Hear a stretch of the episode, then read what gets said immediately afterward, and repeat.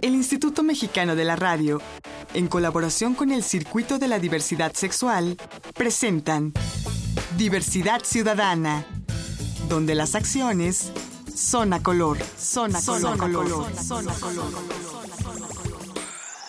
Hola, hola, ¿cómo están? Bienvenidas y bienvenidos a una emisión más de Diversidad Ciudadana, aquí donde las acciones son a color. Yo soy Enrique Gómez recuerden que en este programa lo normal es antinatural. Lo natural es la diversidad. Y como parte de esta diversidad vamos a hablar el día de hoy de la vida nocturna.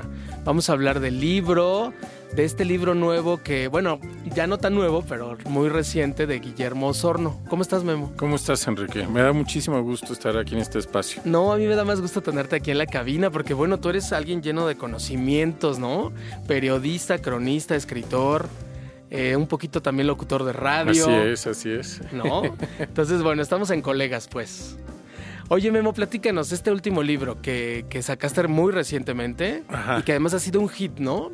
Habla de la vida nocturna gay en la Ciudad de México. Así es, el libro se llama Tengo que morir todas las noches. Ahora te diré por qué ese título pues yo creo que es provocador, a la gente le llama la atención. Es un libro que salió hace un poquito más de un año, pero ha tenido varias reimpresiones. Porque como que eh, naturalmente eh, mucha gente lo, lo, lo, leyó, lo adoptó, como que era una pieza también que, del rompecabezas de la diversidad que faltaba por, por contar. Y la historia que cuenta el libro es la historia de un bar gay que existió en la zona rosa, entre 1976 más o menos, hay como cierta ambigüedad porque comenzó como un restaurante. Okay. Entre 1976 hasta 1989, donde ya tenía toda la fama, el prestigio y, y se cierra el bar. Y marca una época de la vida nocturna de la ciudad, pero también, eh, como trato de argumentar en el libro, marca también una época en la vida cultural de la ciudad, no solamente de la cultura gay, que es una parte importante, sino de la cultura en general, porque lo que hace este bar al final es abrir las puertas para el resto de las, en fin, el resto de la población.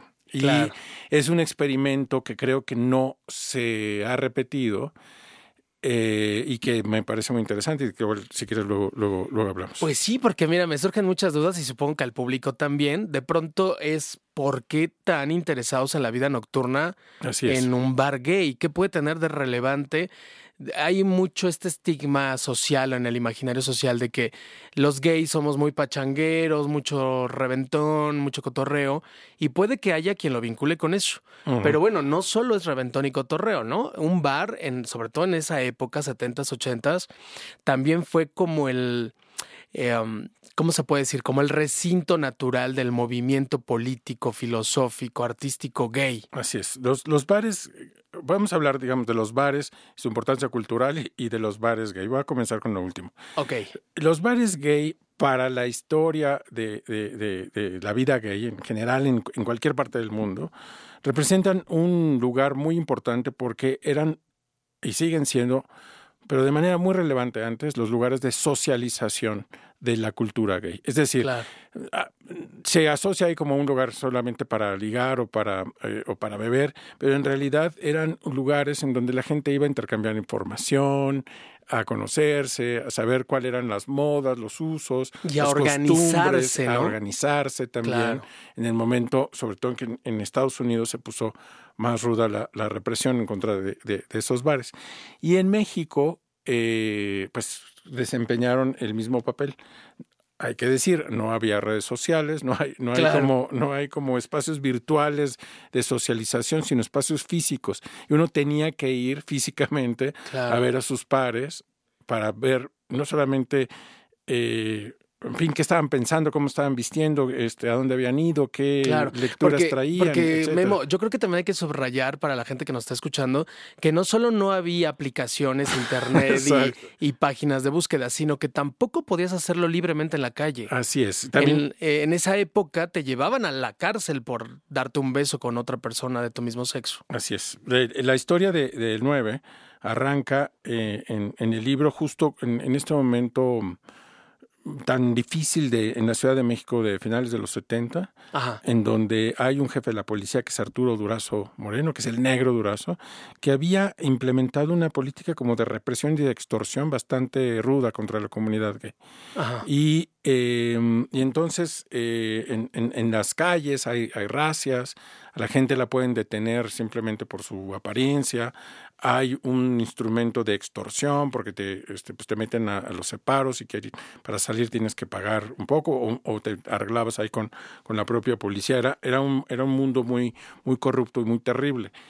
Eso da, por un lado, digamos, el, nacimiento incluso del movimiento político gay, porque las primeras organizaciones gay surgen por distintas razones, pero sin duda una era para enfrentar este problema de extorsión y de... Y, las, racias, y las detenciones, arbitrarias, por parte de la policía. Así es. Y eh, bueno, entonces digamos eso, digamos, surge por el movimiento político. Y luego, pero eh, el Bar 9 es especial porque encuentra un arreglo político eh, como típico del sistema autoritario, en el que era como, bueno, nos arreglamos unos cuates, los cuates unos cuates, y entonces eh, eh, eh, encuentra un arreglo, un arreglo político con la ciudad y se convierte en un espacio que queda como sellado de las racias y de todo lo demás, en donde comienza a desarrollarse una vida gay muy luminosa, lo quiero poner de esta manera, porque también durante, eh, eh, por distintas épocas,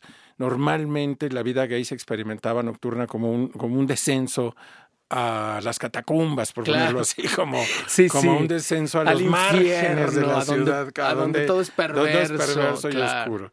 Este, este bar, el 9, estaba en el centro de, la ciudad, estaba en la zona rosa. En el corazón de la, en el corazón diversión. como de la diversión y del cosmopolitismo de la ciudad. Claro, y la cultura. No estaba escondido, no estaba detrás de, un callejón, no estaba eh, en el quinto patio de nada, estaba en la calle de Londres, eh, a una cuadra, a tres cuadras de reforma, en fin, era un lugar muy, muy central. Y em, comenzó Enrique, como una especie de arreglo eh, especial para gays de clase alta. Claro. Como era. Sí, porque era un espacio seguro. como, un, lugar seguro. De hecho, se, concebía como una especie de, club este, privado, de caballeros y ah. tal, pero poco a poco se fue abriendo, y esto es una parte importante, y eh, a, en fin, a, otras personas y a otras manifestaciones culturales, y se hizo a finales de este, de este relato en un bar pues muy enloquecido, muy divertido, muy, muy extraño, en donde pasaban muchísimas cosas. Y además me parece que este bar eh, pues es el, el, testigo de toda la transición de la primera época del movimiento político gay, hoy movimiento LGBTI. Exacto. En el que no solamente empezamos con algo muy clandestino y, una vida muy escondida, sino después pasamos al tema de la apertura de las primeras marchas, la, el SIDA, luego la llegada del, de, de, la apertura social y bueno, todo toda una transición. Así es. Em, digamos, el movimiento político veía al bar con, con cierto resquemor y desprecio, en parte porque el movimiento político era un movimiento muy de izquierda y concebía, no, no, en fin, cualquier bar se veía como un eh, instrumento de explotación capitalista. Claro, por querer comercializar, comercializar con la diversión de la gente. Pero en fin, Em, bueno, hay muchos que siguen pensando lo mismo ¿eh? hoy bueno, en día. sí, sí, sí, pero y, tienen, y yo creo que algo de razón tienen. Pero, este, pero bueno, eh, no, pero no solamente, digamos, era el demonio, digamos, de explotación capitalista, sino también era un lugar que tenía eh, mucho chiste, porque Henri Donadio, que era la persona que estaba al frente de este bar, concebía la vida nocturna como vida cultural también. Eso es importante. Eso es muy importante, por un lado. Y dos, concebía que el gueto gay tenía que romperse. Que, no, que este, este, esta construcción eh, social tenía que abrirse a otras manifestaciones culturales. Y logró, de una manera, eh, yo creo que también como por primera vez en, nuestra historia, que eh, lo gay se prestigiara de tal forma que entonces lo, lo, lo de moda, lo, lo cool, donde había que estar era en el lugar gay y no como una, una cosa como ir a ver a los raros, sino porque ahí estaba sucediendo las cosas como de vanguardia y cosmopolitas en la ciudad. entonces Henry logró también invertir eh, esos significados y hacer de, este lugar, que después de todo era un lugar de 60 metros cuadrados, un lugar culturalmente muy, muy cargado y muy importante. Y como digo, un lugar en donde que, se abrió a, mucha gente, a, digo mucha gente, decir, a muchas clases sociales, a muchas, muchos tipos de tribus urbanas. Claro. Este, que de ahí se que gestaron. de ahí se gestaron, es decir, no solamente eh, lo gay, sino se gestó el rock o, la música industrial, en fin, muchísimas cosas. Claro, que ya vimos después en la década de los 90. En la década de los 90, sí. Ok, bueno, y entonces eh, hay que preguntarnos por qué el 41, porque yo creo que no todo mundo se sabe también la historia de este número y de, de, lo que representa para el movimiento político LGBT, antes movimiento lésbico gay mexicano. Te voy a pedir que me lo digas, pero regresando de un corte. Muy bien. No me tardo nada. Estamos aquí en Diversidad Ciudadana, donde las acciones son a color. Estamos platicando con el cronista, periodista, locutor Guillermo Osorno. Muchas gracias por estar con nosotros, Memo. Gracias, Enrique. No me tardo nada. Regresamos. Yo soy Enrique Gómez. Esto es Diversidad Ciudadana. Estás escuchando Diversidad Ciudadana. Continuamos. Estás escuchando Diversidad Ciudadana. Continuamos. La recomendación. La recomendación. La recomendación. Y bueno, qué mejor que un escritor y un periodista nos diga que lee.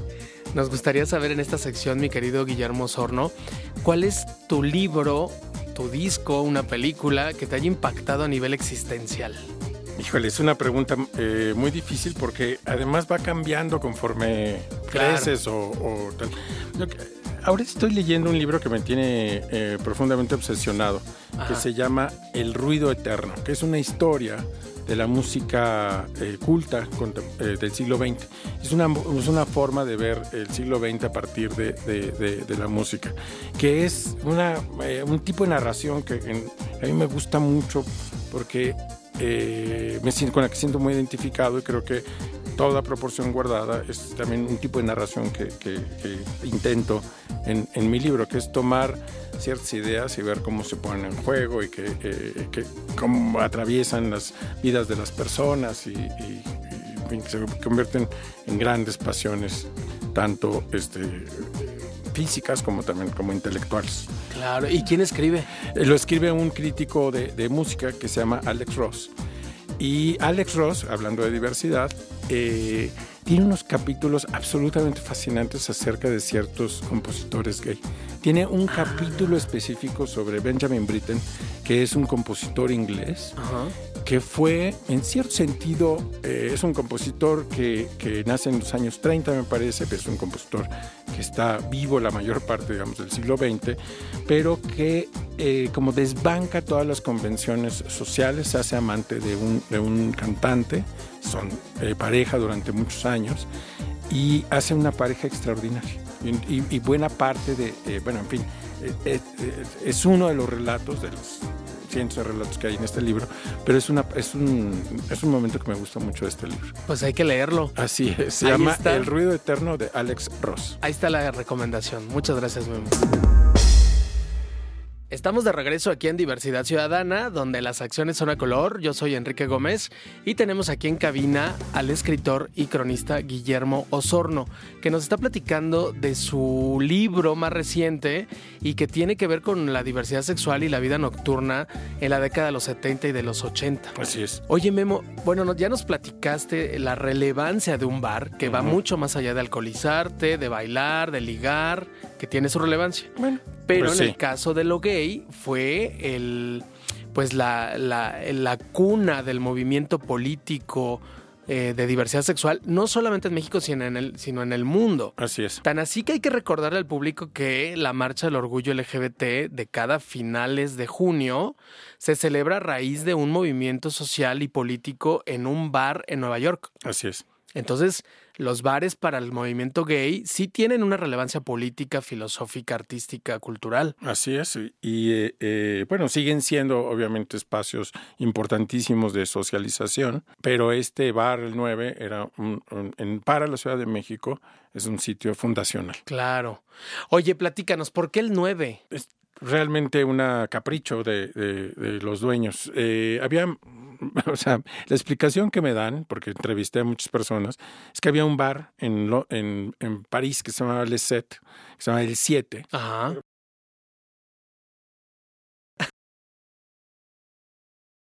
Ya no sabemos por qué. Exacto. okay.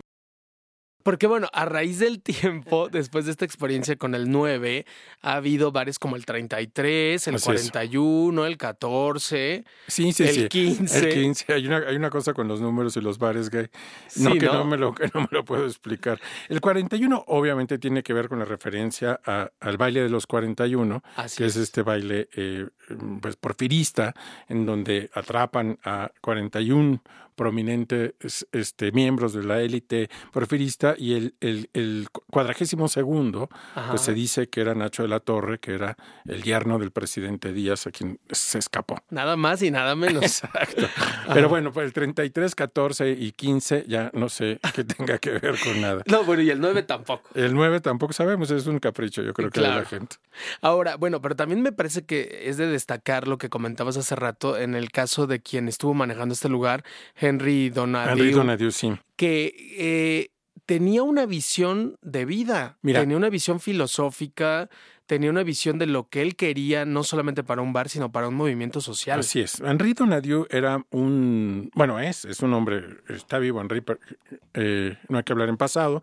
Henri Donadieu es un hombre que se educó, que nació en, en, durante la Segunda Guerra Mundial y em, tenía, bueno, por un lado, en Francia, en el sur de Francia, y tenía por un lado muy presente la idea de los, de los guetos y de eh, el encierro que significaba el siglo XX, de, esta cosa de, meter a la gente en, campos de concentración, en separarla, en la pureza racial, en la obviamente también los campos de concentración eh, tenían que ver también con la comunidad gay, eh, en fin, entre otros. Y entonces él eh, era por definición un hombre em, alérgico a los guetos, alérgico a la separación.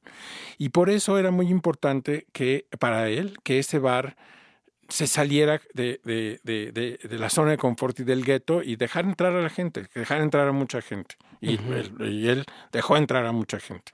Esa es una parte importante para entender el 9.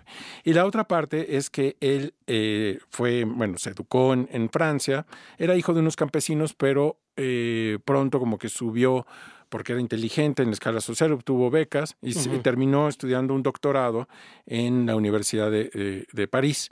Y eh, estudió un doctorado en sobre la implantación de las casas de la cultura en, Francia. Durante la posguerra en Francia era muy importante la implantación de estas casas de la cultura porque era una forma, digamos, como extender eh, eh, el brazo del Estado en distintas partes de, de, Francia. Y eh, bueno, él se queda con esta idea. Bueno, y además era gay. claro, es gay. es gay.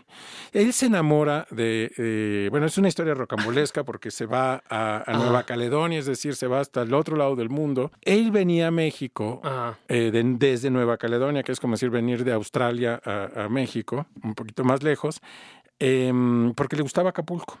Y en uno de los viajes que hizo, Acapulco era entonces un lugar este, paradisiaco, y además un lugar de, donde llegaban vuelos internacionales y tal. Él se enamora en uno de estos viajes que pasa por la Ciudad de México de un mexicano.